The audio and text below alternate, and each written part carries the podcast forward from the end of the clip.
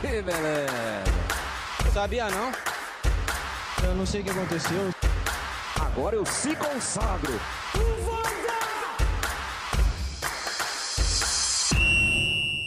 Fala galera, voltamos para mais um podcast aí. Hoje o convidado, que não é convidado, né, do time titula do artigo 5, presente aí, André Moraes. É... Ô John, saímos de um sotaque de Fortaleza, né? Agora temos um sotaque mineiro aí com a gente. Muito bem-vindo, André. Valeu, Felipe. Valeu, John. Muito obrigado pela, pela oportunidade de estar aqui no podcast. Espero que possa participar de muitos outros aí com vocês. Não, vai sim, vai sim. É, é, já, já é do time titula do artigo 5, né? Então, não, sempre que quiser, vaga cativa, vaga cativa. Maravilha. E aí, John, tudo certo? Fala, André. Fala, Felipe. Tudo bem com vocês aí? O André tá começando mais ou menos que nem o Gabigol, né? Titular absoluto. Começou depois, mas espero que vá tão bem quanto o Gabigol foi na rodada passada. Espero que eu consiga marcar três gols já nesse podcast, então, já no primeiro. Não, vai, vai, vai sim, tranquilo. Esse podcast aí a gente vai estar tá falando um pouco do, do Brasileirão e um overview de, dos times, né? Como a gente focou muito na Euro, muito na Copa América aí. Tivemos um podcast especial aí com a Marta, do Arruda e. E, aliás, se você ainda não conferiu, confira lá o nosso último podcast especial aí do título do Messi. E então vamos dar esse overview. Alguns times também estão na Libertadores, né? Na briga da Libertadores. Ouvindo o podcast lá do A Mesa. PVC cravou que só tem três favoritos: né? Atlético Mineiro, Flamengo e Palmeiras. Não sei vocês, mas eu concordo 100%. E começando aí, para dando um overview do, do, Flamengo, quer começar, André? Claro.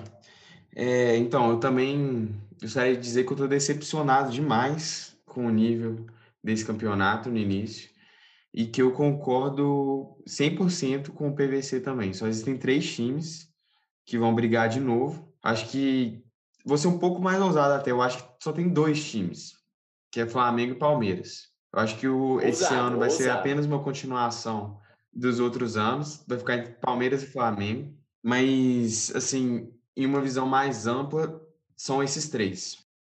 Bom, o Flamengo passou agora, está passando né, por um período de troca de treinador, que é uma coisa bem comum no futebol brasileiro.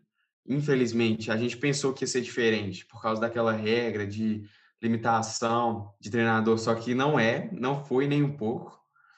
A gente está na 12 rodada e, e, já tivemos várias trocas. É, mas só para pontuar, para não fugir do Flamengo aí, é, eu concordo que a regra não surgiu o efeito imediato que ia ter, mas eu, eu acho que já teve reflexos aí, por aí. E aí a gente pode falar, quando a gente for falar do Corinthians, tudo, mas eu não sei não se não tivesse a regra se o Silvinho teria continuado no Corinthians. Sim. Pelo início, pelo meme que ele virou, enfim. Uhum. Mas quando a gente for falar do Corinthians aí, talvez a gente entre, volte aí nesse assunto se o Silvinho devia ter caído ou não.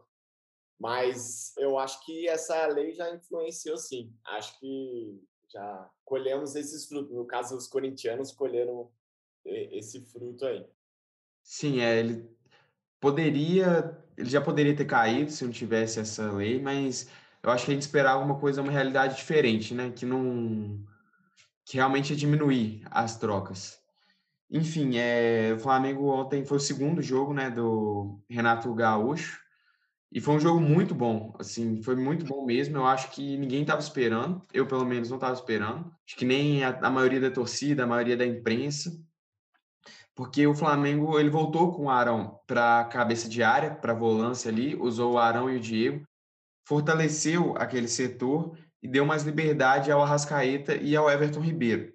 Ou seja, ele pegou o trabalho que vinha sendo feito com o Ceni e desmontou basicamente. Ele fez mais de cinco alterações táticas e acabou dando certo.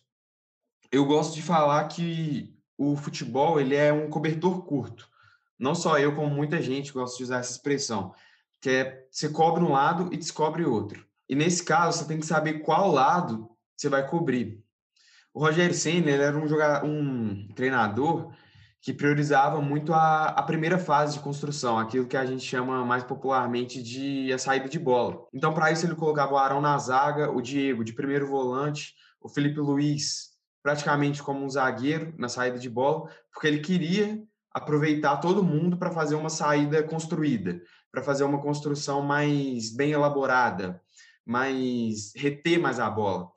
Já o tanto o Jorge Jesus quanto o Renato Gaúcho, parece que eles vêm em uma linha diferente de fortalecer o meio de campo, subir as linhas e não dar tanta atenção à primeira de fase. Recuperação rápida. São, são duas características completamente diferentes, mas pelo jeito, esse elenco do Flamengo se encaixa melhor com o que foi feito com o Jorge Jesus e com o que o Renato Gaúcho vem tentando nesse início retomar eu acho que o Flamengo deu um, um salto bom e tem com certeza chance de, de voltar a, a, essa briga, nesse início de campeonato muito conturbado, com Copa América, com, enfim, com inúmeros problemas. Acho que o Flamengo voltou. É, é, se ganhar os dois jogos faltantes, fica um ponto do Palmeiras, né? Então, na teoria, tá, tá lá nas cabeças também, né? Assim, no, por causa desses dois jogos atrasados, aparenta que Palmeiras já está fazendo uma gordura, mas é um jogo de cada, né? Um jogo do Flamengo e um jogo do, do Atlético. Então, não acho que o Palmeiras, apesar de ser favorito para mim ao título, eu já, já defendo isso, não acho que tem gordura hoje ainda. Pode ter pelo, pelo, pelo desenrolar da, das coisas. Né? E aí, o, o John, o que, que, que, que, você acha aí? Concorda? É só esses três favoritos? O André foi mais ousado. Aí eu, eu não. Tirou um. Eu não descartaria o, o Atlético, não, que acho é um, é um elenco bem, bem forte também, bem recheado. É, a questão do, do Atlético é. Há, há muito tempo a gente coloca, pelo menos eu colocava o Atlético nas cabeças e ele, assim, consegue brigar lá em cima. Mas talvez a falta de títulos, principalmente do brasileiro, faça a questão psicológica pesar de alguma maneira. Isso faz muita, muita diferença, né? Mas é aquele ponto, se você constrói, constrói equipes que, que vão disputar é, muitas vezes aquele título e aquele torneio naquela condição, você acaba se acostumando, igual a Libertadores, a gente sempre falava, Libertadores tem que jogar, tem que ter frequência para poder vencer. Quando o Palmeiras teve frequência, voltou a vencer. Quando o Corinthians teve frequência, ganhou. Então é algo que você tem que se acostumar a jogar, né? Uhum. É, o, eu, eu acho que o, que o Atlético, ele, o problema talvez seja justamente isso, porque tá pegando aí dois times que estão muito, muito bem acostumados a ganhar, né? Então tá pegando talvez duas gerações, tanto a do Flamengo quanto a do Palmeiras, que gerações da história do clube, né? Não, não, não são pequenas o, o, o que esses dois elencos já já venceram tudo.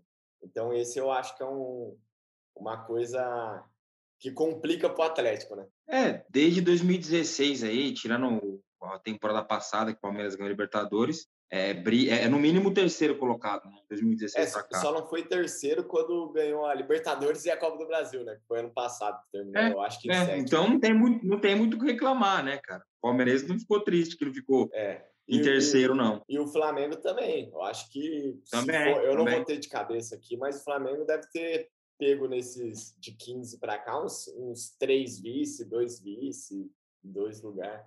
É, terceiro colocado. Pode... É, e, e, eles, eles se revezavam na tabela, né? Liderança e, e vice-liderança. O Flamengo é de 2018, né? 2018 para cá, tá sempre nas cabeças ali brigando. Isso, isso eu, eu, eu, até concordo com o André, essa relação, assim, porque a questão, a questão histórica do Galo pode pesar nessa briga, porque até escrevi a, a respeito disso ontem, aquele papo de que tá no começo, dá tempo, cada vez mais vai caindo por terra, né? Já se foi um terço do campeonato praticamente, daqui quatro, cinco rodadas já, chegou, já acabou o primeiro turno. É, já não tá no começo. é, então, é, é, é muito rápido que passa, né, cara? E, e, o Palmeiras tem a questão da Copa do Brasil. Ninguém queria, palmeirense nenhum queria que o time saísse da Copa do Brasil. Mas naquela maratona de jogos é menos uma competição. É menos uma que você desgasta o seu elenco. O, André, você quer, é, quer falar e depois eu falo porque eu acho que o Palmeiras é favoritaço ao título? É, pode, pode falar. Hein? É, só uma consideração aqui, porque eu falei que existem dois, na verdade. Mas é porque eu acho, eu gosto muito desse time que o Atlético montou e gosto muito do projeto que o Atlético vem montando. Eu acho que não é um projeto para esse ano apenas, né? Pode, pode vir a ganhar o título esse ano? Pode. Eu acho que não, mas pode. Mas, assim, é um projeto a longo prazo e eu acho que merecia uma parte técnica e tática melhor. Eu não sou um fã do técnico Cuca. Eu acho que esse time do Atlético ele poderia ser melhor, extrair melhor de cada jogador. Apesar de estar numa fase boa, estar ganhando os jogos, eu acho que esse time ainda pode render mais. E quanto ao Palmeiras, é, que recentemente veio numa uma sequência boa, eu acho que o principal mérito foi da diretoria. Claro que tem um elenco maravilhoso, um técnico maravilhoso, mas a questão é que a diretoria passou por um período turbulento. Quando o Palmeiras perdeu o Paulista para o São Paulo, quando o Palmeiras saiu na Copa do Brasil, a pressão em cima da Abel Ferreira ficou enorme. E a diretoria soube controlar, soube falar, não, é, o nosso treinador é esse, o nosso projeto é esse, e já temos isso definido. E agora está colhendo os frutos, porque poderia muito bem, na época da turbulência, da torcida caindo em cima, da imprensa caindo em cima, a diretoria ir lá e trocar e recomeçar uma coisa agora, que eu sou sempre contra essa troca de técnico muito supetão. Quando, quando a situação está insustentável, tem que trocar. Mas naquela época a situação não estava insustentável, era apenas uma crise e a diretoria soube conduzir bem. O que a do Flamengo não soube, por exemplo, sucumbiu à pressão externa. É, o, a pressão no Abel, e aí eu falo até como torcedor nesse caso, ela, ela veio muito mais da mídia do que da própria torcida, né? É, obviamente a torcida do Palmeiras é conhecida como a mais chata que tem, e, e é mesmo. Uhum. É insuportável a torcida do Palmeiras.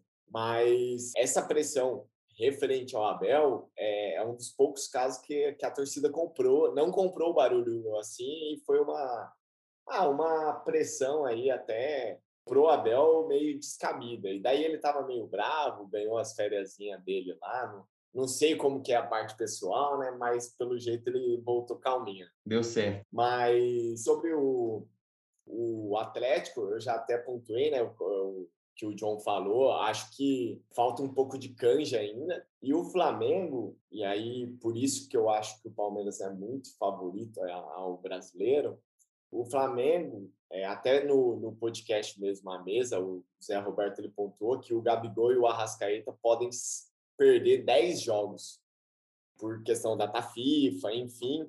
Então, acredito que como é, não vou falar, usar porcentagem para dizer que metade do time é, é a dupla Gabigol Arrascaeta.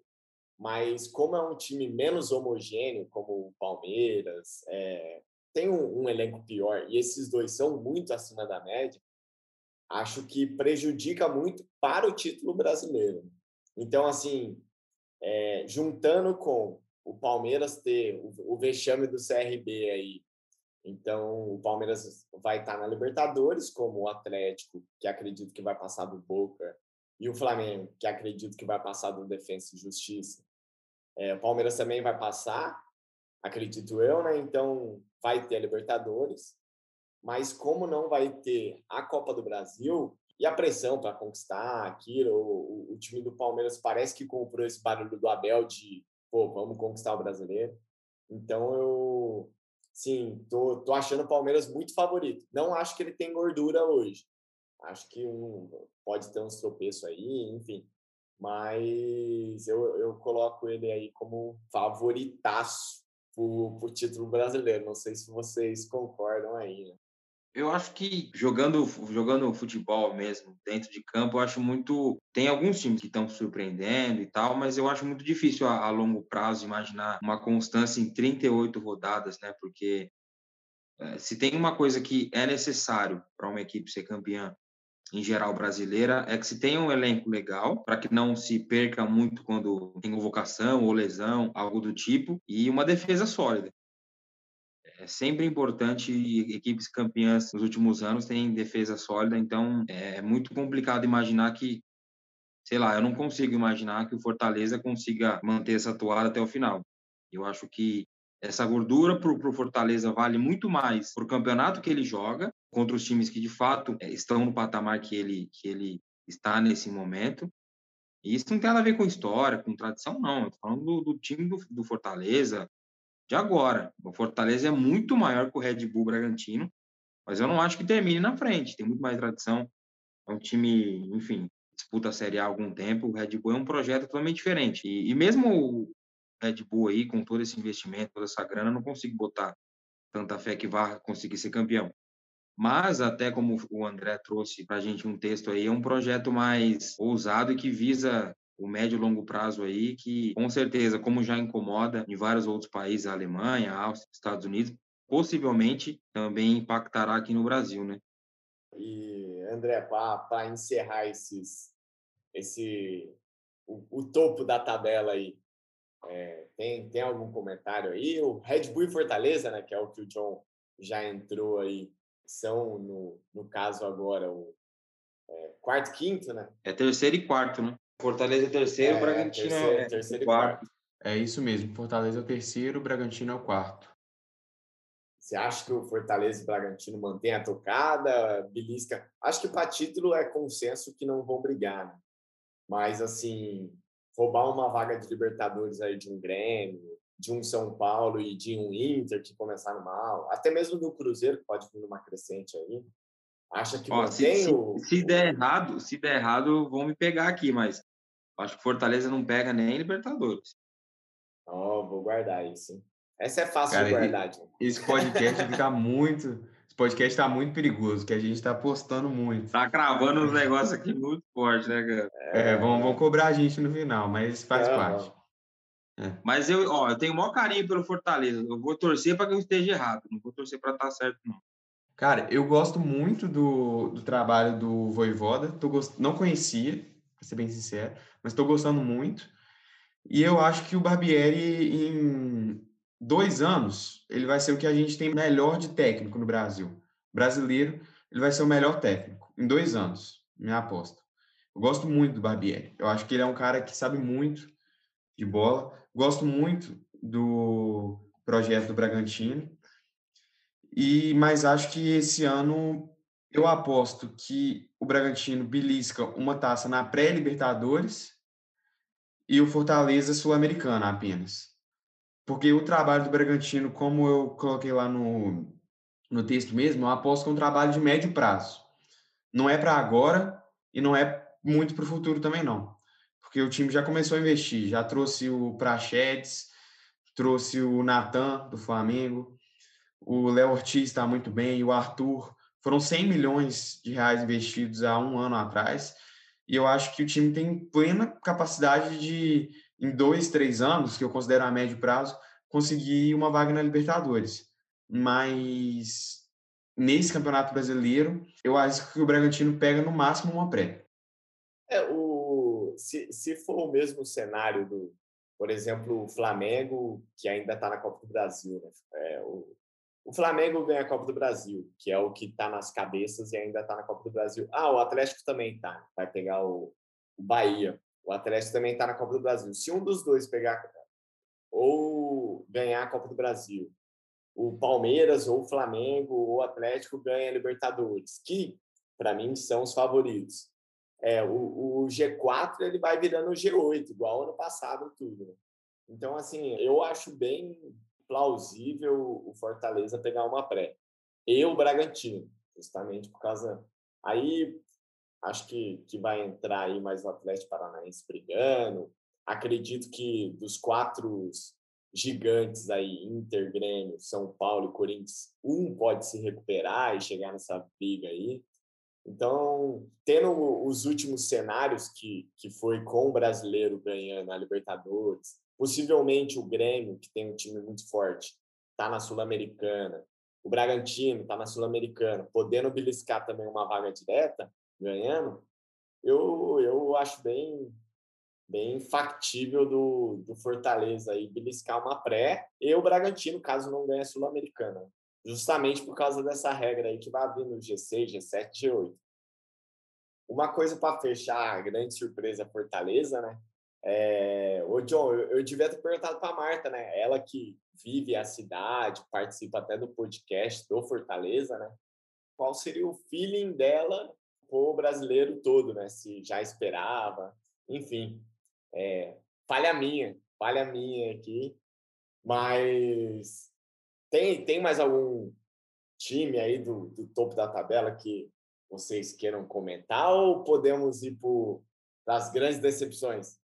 Eu acho que já pode ir para as grandes decepções, porque quem está ali do Fortaleza, do perdão, Ceará, Bahia, Fluminense, eu acho que é, é, que, que é ali mesmo no meio da tabela, tentando beliscar alguma pré, alguma coisa ali, mas não coloco muita muita fé não. Mas é que depende muito do, do, do, do questão de, de Libertadores, do caso do Fluminense, por exemplo. O Fluminense muito provavelmente irá passar de fase. Então isso pode também um elenco que não é tão grande pode se ter que em algum momento de, ter que decidir o que vai jogar.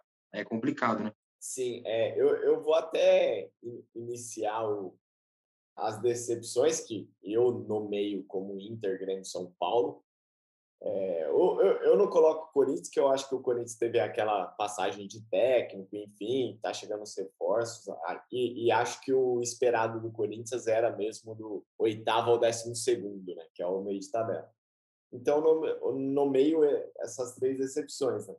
E eu abro perguntando para vocês, é, correm risco de rebaixamento ou, ou, ou é demais? O, o que, que vocês acham aí? Bom, desses três aí, eu aposto que nenhum cai. Nenhum deles. É, não vai ser igual ano passado, que caíram três, caiu Botafogo, Vasco e Cruzeiro. Eu acho que esse ano nenhum dos três cai. Eu acho que o ano é, deles, do início do, de ano de cada um, foi inesperado, cada um de uma forma diferente o Inter, porque o Inter vendeu o Miguel Ramírez como um projeto a longo prazo.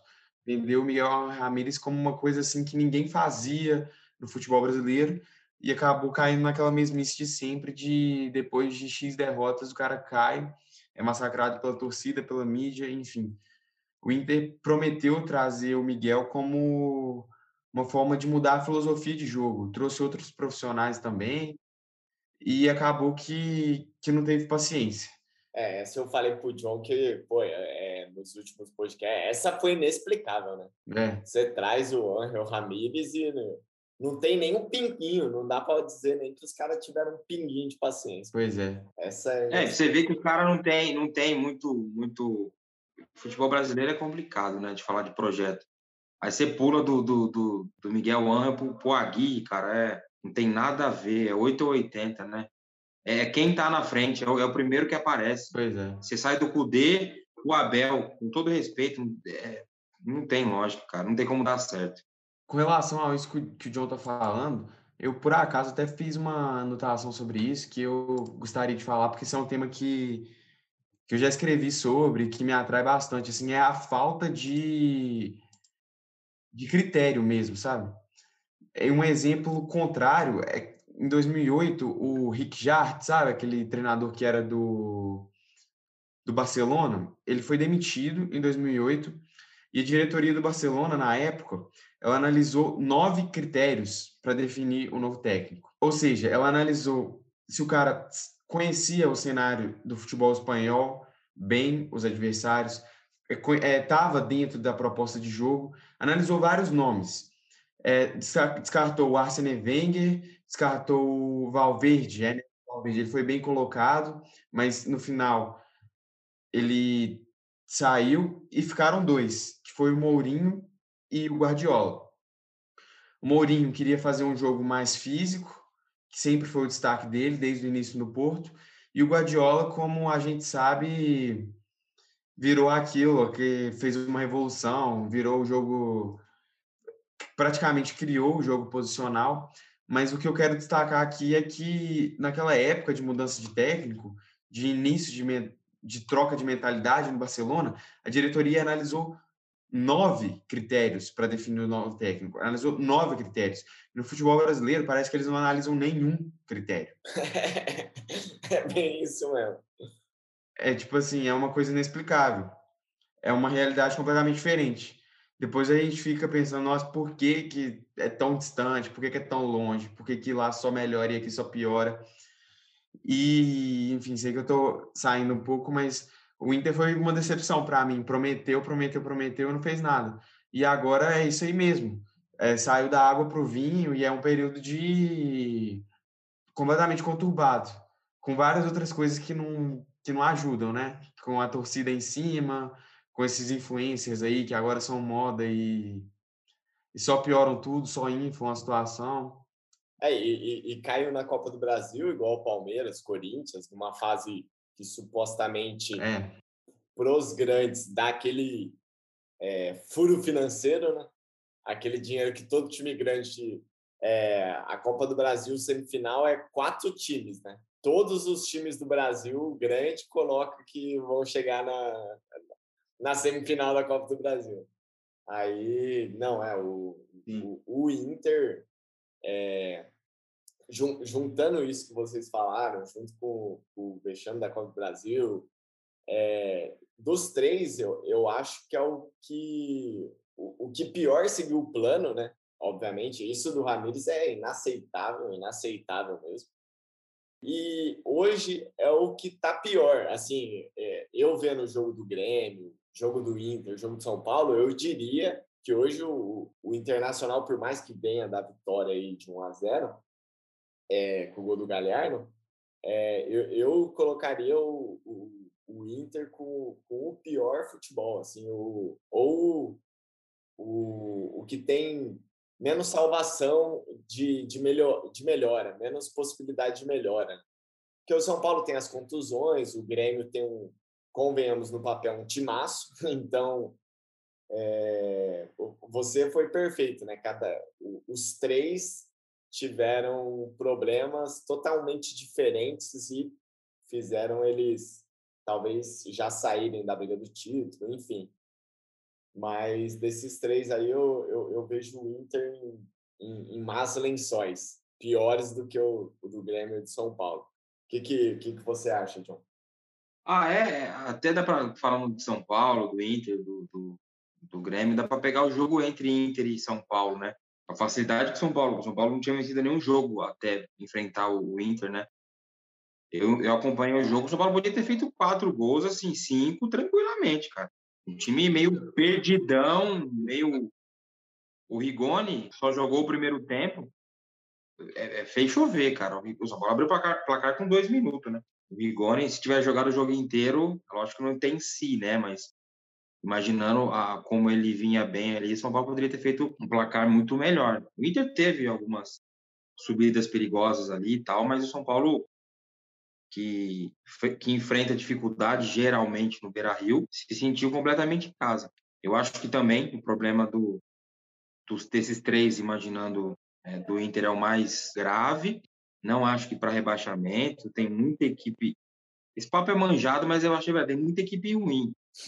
Muita equipe ruim que vai fazer o favor de cair no lugar deles. Com certeza. Isso daí tem muito, pelo menos umas três, o mais ruim tem, tem tranquilo. Aí você vai ter que ser melhor que uma só. Porque as outras se, se derrubam sozinha, né? E Esse eu acho que o Filipão, assim. Se o time cair, ele vai ter que se esforçar muito. Tem, né? Tem que querer muito cair, cara. Né? E, é, e, e a questão do, do, Grêmio, mas tem uns que quer muito, né? A questão uhum. do, do, do Grêmio, assim, fala-se muito do Filipão, tá velho, ultrapassado e tal. Eu sou totalmente a favor de renovação. Eu não, não daria mais espaço para diversos caras. Isso não tem nada a ver com respeitar a história. A última Copa do Mundo que a gente tem foi com o Filipão, mas tem um 7 a 1 no meio desse bolo todo também. Então não dá para esquecer. Acho que não se apaga o que ele fez, nem para o bem nem para o mal. Não se apaga a Copa do Mundo de 2002, não se apaga o 7 a 1 E eu, eu pensando para frente, não daria mais espaço. Mas respeito à história dele, tenho certeza que ele vai, do jeitão dele, colocar as coisas no lugar e já já o Grêmio vai ser da zona de rebaixamento, porque ele é um cara que sabe muito de futebol. Só que é a mesma coisa do, do, do Luxemburgo, né, cara? Só que os caras param ali na sua na sua, Zona no alto da sua sabedoria e não aprende mais nada. O cara travou ali em 1990 e não sai de lá. Mas sabe muito de É- bola. Então, É que o, isso vai que o- ajudar o Grêmio. É, é, é o que o que o Felipão sabe na zona de conforto é, é mais do que muito técnico, né? E por isso É eles mais que muito voltam e, e fazem algum trabalho bom e tal. Né? É, eu, É, é eu- mais um, é mais um papo do planejamento, né? É mais um papo do planejamento. Tá ruim, tá difícil, chama um cara que a torcida gosta e, e tampa ali o buraco, acabou. e- O Abel no Inter, o Filipão no, no, no- no Grêmio, o Murici no São Paulo já foi assim. o, o- o futebol brasileiro é tão louco que normalmente dá certo, né? Por exemplo, o Palmeiras 2018 deu certo. É, é. O, o Abelão, ano passado, deu certo, não ganhou pelo detalhe lá. O, o, o Flamengo também podia ter ganho do São Paulo, mas, assim, foi vice-campeão, né? Deu certo o, o, o projeto de ser competitivo, brigar pelo brasileiro. O, o Luxemburgo com o Paulista no, no ano passado deu certo. E, e eu não duvido, cara, que o Felipão no Grêmio, é, como eu falei, né? O Grêmio está na Sul-Americana. Tem um time que seria um time para brigar em Libertadores. Então, eu vejo, vendo hoje os times da Sul-Americana, tem o Independiente, que tem camisa, tudo, mas eu, coloco o Grêmio como favorito, assim, para a Sul-Americana. Então, é capaz o Felipão voltar e ter mais uma passagem vitoriosa aí no, o, o Grêmio está na Copa do Brasil. O Felipão é o maior vencedor como técnico da Copa do Brasil, né? 91 com Criciúma, 94 com, com o Grêmio, 98 e 2012 com o Palmeiras. Eu diria que E, e a Copa do Brasil tá mais fácil esse ano, né? Porque Corinthians já caiu, Inter já caiu, Palmeiras já caiu. Então, é, eu, eu, eu não duvido nada que essa volta do Felipão, que voltou justamente para salvar de rebaixamento e tal, dar um, dar um tranco num elenco estrelado, né? Hoje do Grêmio, com Douglas Costa, Rafinha, tudo. Eu não duvido nada de ser uma passagem vitoriosa com o título mesmo. Talvez o- os grandes adversários do, do Grêmio na Sul-Americana sejam os próprios brasileiros, né? É, O Atlético Paranaense, o próprio. o, o Bragantino, né? né? É, e, e o Santos, né? Querendo ou não, querendo ou não, o Santos é aquele time que todo mundo, todo ano fala: e esse ano vai ser pífia a, a temporada do Santos. E o Santos bate uma final de Libertadores, bate um G4, bate um. Santos, falei que o Santos perdeu o primeiro jogo. Não, o Santos ganhou o É, primeiro. ganhou 1 a 0 Mas decide, é, mas decide lá na Argentina, né? Então, É. todos os brasileiros da, da Copa Sul-Americana estão vivos. Aliás, o Grêmio ganhou, o Atlético Paranaense ganhou, Uhum. o Santos ganhou, todo mundo ganhou. Então, é provável que nas quartas a gente já tenha encontro de equipe brasileira aí. Sim. Eu diria que Filipão no Grêmio é mais uma medida assim de apagar incêndio, né? Não, é, é, Que é, no- é, é o, o que eu acho. é apagar incêndio.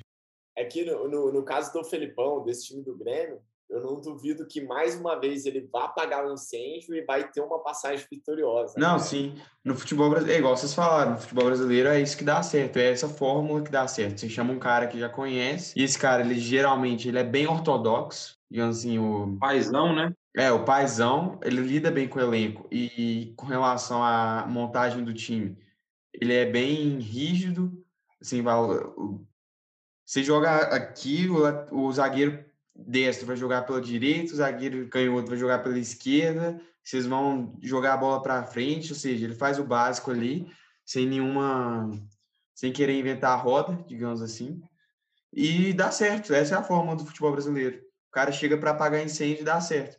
Eu vejo até que no o Renato Gaúcho, ainda que não tenha treinado o Flamengo antes, é uma forma de apagar incêndio, porque é um cara que já conhece o time, já conhece o clube, conhece os jogadores. É, eu ia falar isso mesmo. O Felipão e o Renato Gaúcho, a contratação é o mesmo perfil. É. É, é um cara boleirão que entende a, Uhum. a, a linguagem do jogador, que é uma frase que, aliás, é bem péssima essa frase, né? Como se o jogador falasse outra língua, né? mas enfim. Mas eu, eu, eu ia falar isso mesmo. O Renato Gaúcho, querendo ou não, é o mesmo perfil de contratação do, do Felipão. Pois é. É a fórmula que dá certo. O Aguirre, o Filipão, o Renato Gaúcho. Daqui a pouco o Lucha pinta aí, não duvido. Lucha no Atlético Mineiro, hein? Sim. O Cuca no Galo também, né, cara? De alguma maneira. É, claro. É, de certa maneira, é, é isso mesmo. É isso mesmo. E, e, fazendo o contraponto aqui no pro, pro último time que a gente combinou de falar, é Silvinho no Corinthians, hein? É, a gente falou no início aí que essa lei aí que de fato coloca um, um medinho, né, no, nos clubes brasileiros, ou deveriam colocar, né? ficou, ficou e tá melhorando, né? Tá melhorando. E o Corinthians aí com, com a confirmação do Juliano, Renato Augusto e já falaram até em Calher, hein? Mas isso é, isso eu não acredito, não, né? Mas Juliano que Renato Augusto que meio que já confirmaram. Roger Guedes. É, vocês acham aí que vai para as cabeças? Ô, Felipe, posso, posso só, só terminar lá é, as decepções, só falar um pouquinho Puts, de São Paulo? Mano. Não, pode sim. Eu, eu cortei, né? Eu cortei. Pô, eu tinha coisa para falar de São Paulo também, né? Pulei o São Paulo, mano. Foi mal. É, que a gente falou, eu, falei do confronto do Grêmio. É, não, não, não. Foi é, Inter, Inter São Paulo. É, o primeiro podcast que a gente, que a gente fez aqui, no primeiro episódio, a gente falou de Libertadores, né? E a gente falou do panorama da, dos jogos, quem, quem venceria. E eu lembro que eu falei que se o São Paulo enfrentasse o Racing com o time titular, São Paulo era favorito. Não aconteceu. E o São Paulo tem um, problema muito grave de elenco. O time titular do São Paulo é muito bom, eu acho muito bom. Se todo mundo tiver vivo, né, brincando assim, se todo mundo tiver vivo, é muito bom. Mas quando você tem que contar com um banco de reservas, a qualidade assim é abissal, abissal. Você vê que a diferença que o Rigoni faz, a falta que, o Luciano faz, a falta que, enfim, Daniel Alves e Benítez, e até, até, até o Crespo tem um pouco de medo de sair colocando o Benítez, porque ele já tem é, é, um histórico muito gra grande de lesão, né? Então, sair queimando o cara em qualquer jogo é muito complicado. Mas eu acho o time de São Paulo bom e o elenco bem, bem mais ou menos assim. Tanto que o São Paulo precisa, tanto financeiramente, apostar em muito, muito, muito pessoal, muita garotada de cutia, para poder ter elenco, né? Porque tá sem grana. São Paulo é, herdou dívidas muito grandes de diretorias passadas aí. E o Júlio, o Júlio Casares parece que começa a colocar a casa em ordem, mas é muita coisa para se colocar em pouco tempo. Eu acho que esse Paulista é um bônus que o São Paulo não esperava que aconteceu. São Paulo deu, sabe, aquele vai jogar é, Street Fighter, você dá o poder, você gasta tudo. Gastou especial, né? Gastou especial. Gastou especial. É, tentar se manter vivo na Libertadores, se possível, o máximo que puder. Já não é favorito, ao meu ver. Tem que ganhar do Racing. A gente nunca ganhou do Racing em lugar nenhum. E seria inédito. É, na Copa do Brasil ainda tem chão, ainda enfrenta o Vasco, que é tradicional, e no brasileiro tem que pensar em se recuperar. Então, eu acho que, a, frente que o São Paulo poderia correr seriam as Copas, né? Dois jogos, eliminatório. Mas você tendo que daqui a pouco dar um gás no brasileiro, isso também pode prejudicar o time que não tem elenco para pensar o que poderia ou não priorizar, né? É, eu, eu, eu também acho assim. É... Não acho que vai passar do Racing também. Acho que de todos os brasileiros, até o Inter, que eu falei que o, o Inter, os jogos que eu vi é, é só triste de ver. Até acho que o Inter pode passar. O, o São Paulo, de fato, com o time remendado, acredito eu que, que não. Tem chance, é, por ser futebol, blá blá blá, mas acredito eu que não. É, é o menos favorito. É, dizem que o Rigoni pode voltar, pode ser que o Miranda volte, e você tem um bônus, né? É, mas é, cê, é complicado. Cê, complicado. É. Mas, assim, de todo, de todo mal, e aí até falando o contraponto que, vou, que vocês dois falaram, eu, eu sempre sou advogado do diabo aqui, né? Porque vocês falaram que tem muito time ruim. Mas, assim, é, eu já vou linkar, já vou linkar. O, não seria de todo mal cair na Libertadores justamente porque dá aquele, aquela mudança de foco, pode focar no brasileiro e se recuperar.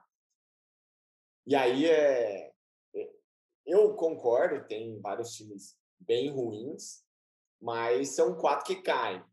E se você parar para pensar aqui, Atlético Goianiense, até mesmo ou Ceará, Fortaleza, já, já fizeram uma gordura, assim, estamos na terceira metade do campeonato, né? um terço do, do campeonato. E esse um terço, é, você tem que somar 45 pontos. Os times que já somaram 15 dos 45, que é justamente um terço, estou fazendo uma matemática aqui de bar muito, muito esdrúxula para é, argumentar o meu ponto. Atlético Goianiense para cima já fizeram. Então, Atlético Goianiense, Santos, Fluminense, Bahia, Ceará, e aí o Fortaleza, que já está lá para as cabeças, é, todos já fizeram. E, e sobra Corinthians, Inter, São Paulo, aí Juventude, América Mineiro, Cuiabá, Esporte Grêmio. E, e, a Chape, que pelo andar da carruagem já é o famoso já está rebaixado. Mas, assim, eu, eu, pelo, por esse cenário e essa conta de padaria esdrúxula que eu fiz aqui, é, o, o time que talvez fotocando, fotocando o brasileiro, não de fato que é o que pode acontecer com, com os três gigantes aí, o São Paulo, o Grêmio na Sul-Americana, tudo, pode ficar tarde, pode ficar tarde. E, e, e, a gente sabe que quando um grande chega, faltando 15 rodadas, 10 rodadas, a um ponto da zona, todo mundo corre mais, todo mundo, todos os times que jogam contra correm mais, porque sabe como funciona, né? Então, ah, assim, é, acho que vai cair pro Racing e não vai ser de todo mal, porque pode fazer o São Paulo sair dessa, dessa zona incômoda aí de, próxima do rebaixamento. E aí, fazendo contraponto com fazendo o advogado do diabo, não, não acho que tá tão difícil de um grande cair esse ano, não, tá? Só, só, só esse contraponto aí. É, o futebol não tem, não tem roteiro, né, cara? Não, é, ah, não, é. vai acontecer isso. Não. Ainda mais essa é, temporada, é, né? O roteiro tá bem louco. É, a tendência é né, não cair. Eu acredito que a tendência é não cair, mas poder pode sim, cara. Não tem nem dúvida que pode cair sim. E, e, e o peso de um, de um, com todo respeito, do esporte tá brigando para não cair, que é algo ali meio que, entre aspas, normal, sobreviver, não é normal para o São Paulo sobreviver naquela situação. Então você começa a falar, meu Deus, e agora?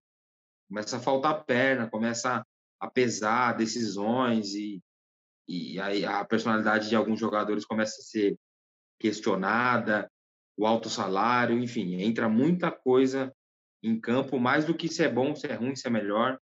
É, o, Inter caiu não tendo um dos piores elencos do, do, do Brasil, né? Aí, o que aí é um contraponto diferente com que, com que com o que aconteceu com Vasco e Botafogo, né? Já era tragédia anunciada. é, isso é mesmo.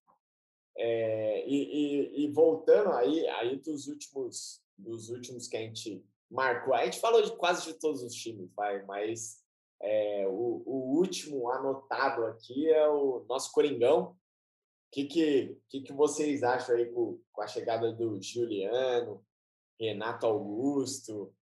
Então, estão contratando, hein? Estão contratando. O que, que, que, que vocês acham? Vai, é, acham que é rasgar dinheiro?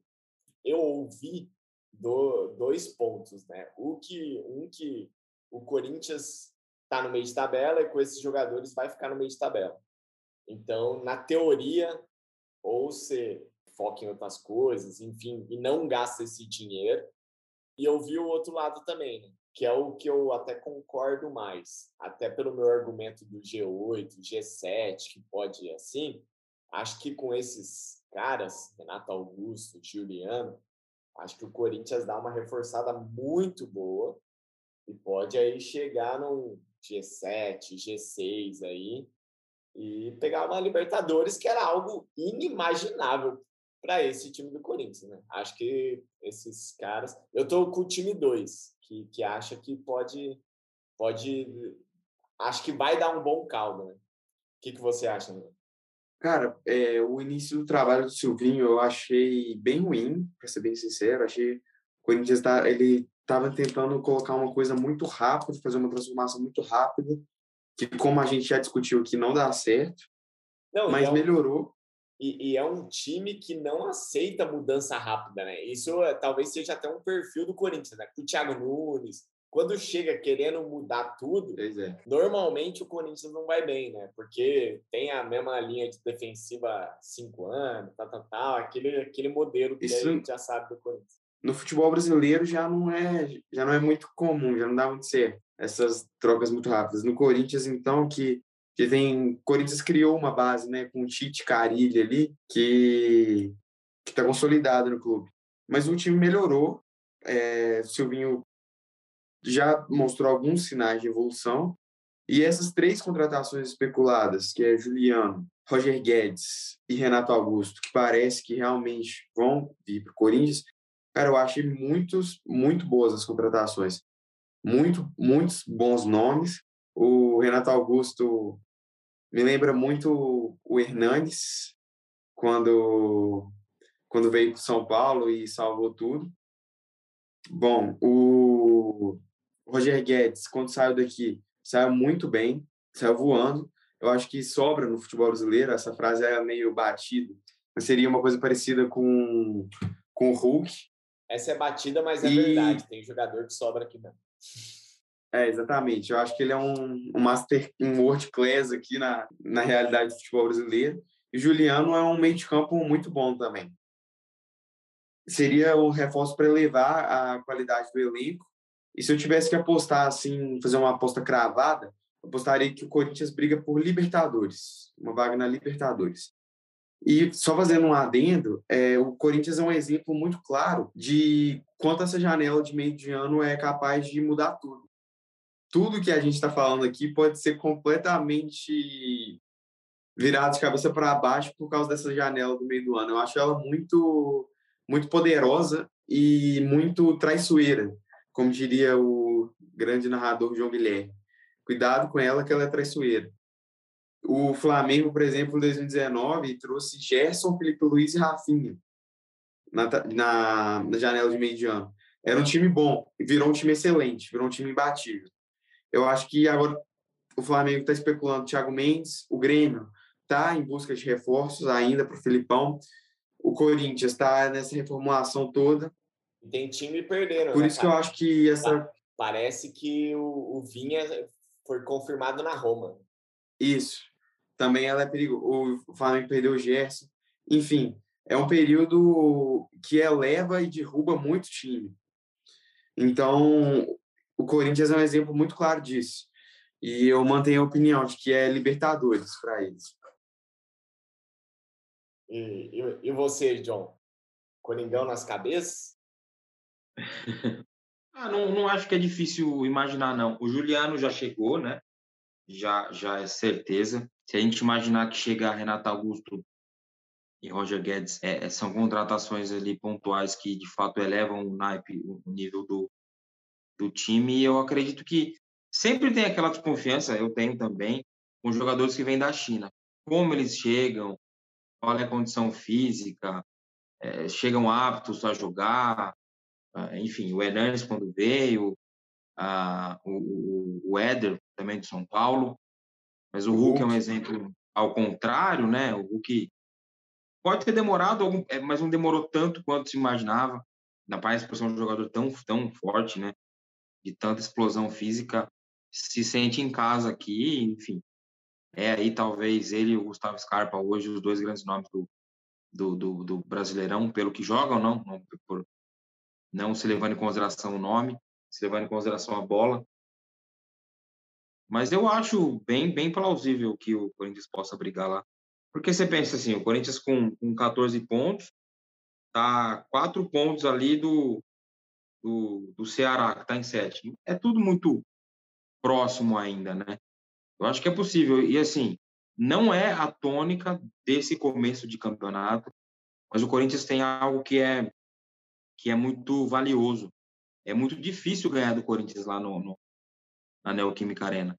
Então, o Corinthians é um time que, que dificilmente perde ponto lá.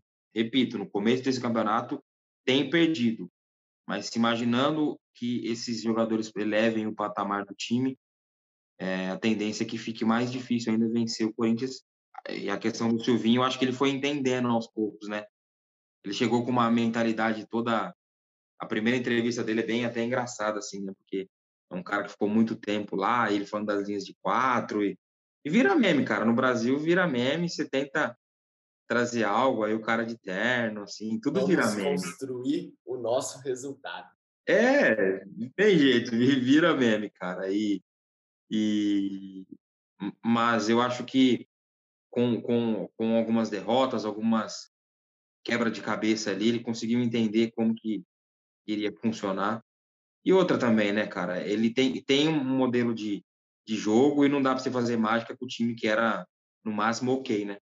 Não, beleza. É, falou, tá falado. não, não. É...